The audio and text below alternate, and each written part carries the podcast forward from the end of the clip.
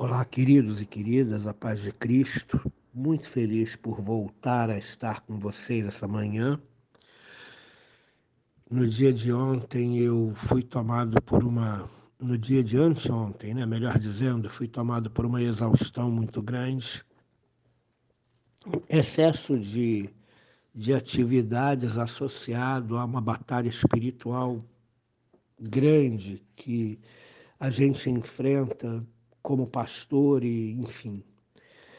E quando o meu corpo apresentou aquele nível de exaustão, eu preferi parar e descansar para que eu pudesse me levantar muito bem hoje para estar com vocês. E pela graça de Deus aconteceu assim. Quero convidar você para eh, meditar na Carta de Paulo aos Efésios, capítulo 4, verso 16. O verso 16, ele é a conclusão muito sábia que Paulo faz de todo o capítulo 4 até agora, de 1 ao 15. O verso 16, ele é a conclusão. Então, preste atenção para que você possa entender. A partir de Cristo, que é o cabeça, resulta no encerramento dessas considerações sobre a unidade e o crescimento do corpo de Cristo, que Cristo presenteia com dons, o ensejo de ilustrar resumidamente a concomitância e o entrelaçamento desse organismo singular. Isso significa que a igreja foi criada por Deus para caminhar junta, para caminhar unida, cada parte contribuindo para o crescimento e para o aumento do corpo. Cada parte, cada pessoa, cada ministério contribuindo para a unidade da igreja, para que ela caminhe como um organismo saudável. Isso tudo é viabilizado por Cristo, esse cabeça, e emanado dele. Tudo está em Cristo. Cristo é o responsável por tudo e tudo emana do, de Jesus Cristo. Ele é o cabeça do corpo. O corpo todo efetua o crescimento do próprio corpo para a edificação de si próprio em amor. O corpo todo, até as menores ramificações, recebe de Cristo o impulso e o vigor e o poder para o crescimento, para a edificação. Conforme Efésios 2:20, aparecem também aqui, lado a lado, as figuras do corpo e da construção. Com o crescimento do corpo em direção ao cabeça que é Cristo, amplia-se também a construção, favorecendo a sua conclusão. A ligação vital de Cristo como cabeça é a única coisa que torna viável esse efetuar o que exclui a possibilidade de que essa edificação de si próprio possa ser feita pelas forças da igreja. A edificação de si próprio é feita com o poder do cabeça, que é Jesus Cristo. A igreja somente depende de Jesus Cristo e só pode ser reconhecida a partir do seu cabeça, que é Cristo. Toda vez que ela perde isso de vista, o presente trecho visa estimular a igreja a retornar para o seu cabeça. Nós não podemos perder Cristo de vista, nós não podemos é, nos alijar ou nos separar de Cristo, pensando que podemos viver vidas independentes na nossa própria casa, no nosso próprio conforto. Nós precisamos manter o foco em Cristo e participar do corpo de Cristo, porque é no corpo de Cristo que nós somos edificados, é no corpo de Cristo que nós crescemos. Todo corpo bem ajustado e consolidado pelo auxílio de toda junta de apoio, de maneira muito semelhante, Paulo diz em Colossenses capítulo 2, verso 19. O cabeça, que é Cristo, a partir do qual o corpo todo é apoiado por articulações e tendões e mantido coeso, crescendo pelo agir de Deus. Quando a gente entende que o versículo 16 é um resumo, é uma síntese de Efésios capítulo 4, versos de 7 a 15, as juntas de apoio que possuem uma função central para a coesão do corpo são relacionadas com as pessoas incumbidas das tarefas citadas no verso 11. O verso 11 diz que Deus separou uns para apóstolos, outros para pastores, outros para mestres, outros para pregadores e assim por diante. Então, essa junta de apoio é a liderança que Deus levanta na igreja, ok? Muito bem. Também aqui é preciso chamar novamente a atenção para o fato de que a tarefa de apoio daqueles que especificamente foram incumbidos para determinadas tarefas apenas é possível a partir de sua ligação vital com Cristo, que é o cabeça. Uma vez que não representam apenas dons para o corpo, mas que também recebe, receberam de Deus dons pessoalmente de Cristo de acordo com a vontade dele, Efésios capítulo 4, verso 7. Essa coesão é fomentada segundo a força atribuída a cada parte. A formulação cada retoma o verso 7, motivo pelo qual igualmente não deve ser restrito aos que são especificamente encarregados, pastores e mestres, mas a totalidade dos que creem.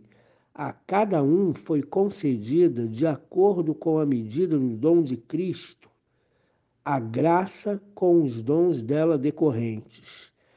De, de forma semelhante, o corpo é favorecido por todos os membros. Isto ocorre conforme a força medida para cada parte.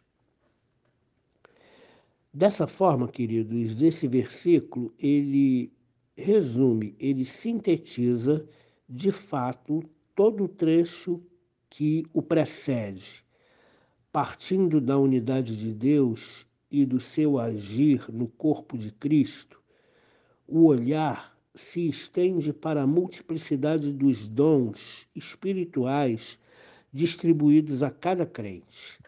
Na sequência, Paulo destaca as tarefas específicas dos apóstolos, profetas, evangelistas, pastores e mestres no preparo da igreja, no preparo do corpo, para que a igreja de Cristo possa alcançar a idade adulta e resistir às doutrinas ardilosas e enganosas desse mundo.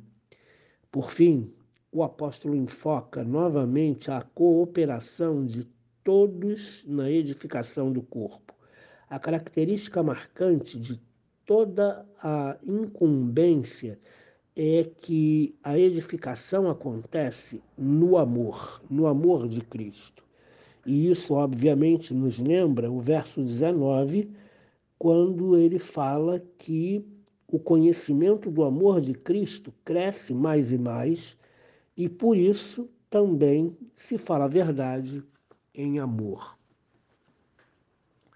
Em outras palavras, tudo começa com um só Deus e um só Espírito, na unidade que existe entre a Trindade. O corpo de Cristo, ele experimenta o agir de Deus. É Deus é quem efetua tanto querer quanto realizar na igreja e na vida de cada crente. Cada crente é capacitado pelo Espírito Santo de Deus para ser bênção, para edificar e ser edificado. E aí a minha pergunta é a seguinte: temos entendido e cumprido o nosso papel no corpo de Cristo? Se cada crente recebe dons espirituais, poder e capacitação do nosso Senhor e Salvador Jesus Cristo, que é o nosso cabeça, para ser bênção na igreja e para efetuar o aumento da igreja, o aumento do próprio corpo de Cristo, do qual faz parte, a pergunta que não quer calar é se nós entendemos o que somos no corpo de Cristo e se temos cumprido a nossa função, que é edificar o corpo de Cristo, que é ser bênção, que é ser motivo de é, é, consolo para os nossos irmãos, que é ser motivo de ânimo para os nossos irmãos, que se você atua no corpo de Cristo, motivando os seus irmãos, orando por eles, corrigindo, chamando atenção em amor, isso é que edifica o corpo de Cristo. E cada crente, com muita humildade e com muito amor e com muita submissão a Jesus Cristo, deve ser bênção na sua igreja, deve ser bênção no corpo de Cristo. Por isso, eu volto a insistir: não dá para viver vida cristã fora do corpo de Cristo, não dá para viver vida cristã fora da igreja. Nós precisamos estar na igreja, nós precisamos ter comunhão com a igreja, com os nossos irmãos, e nós precisamos ser bênção na vida dos nossos irmãos. Nós precisamos ajudar a edificar o corpo. Nós precisamos ajudar a que esse corpo cresça saudável, esse corpo cresça unido, submisso a Cristo, obediente ao cabeça. E nós também nunca, nunca, jamais podemos perder de vista Cristo. Toda vez que a gente está na igreja e quer realmente é, viver na carne, né? a gente quer aparecer, a gente quer a glória, a gente quer o elogio, nós não estamos edificando o corpo de Cristo. A nossa posição no corpo de Cristo, ela é humilde, respeitosa, temente a Deus, amorosa e edificante. Nós precisamos edificar os nossos irmãos e sermos edificados por eles, porque na interação do corpo de Cristo nós crescemos. Que Deus abençoe, abençoe a sua quinta-feira, Deus abençoe a sua vida. E que você seja bênção no corpo, que você edifique o corpo para que o corpo de Cristo cresça saudável.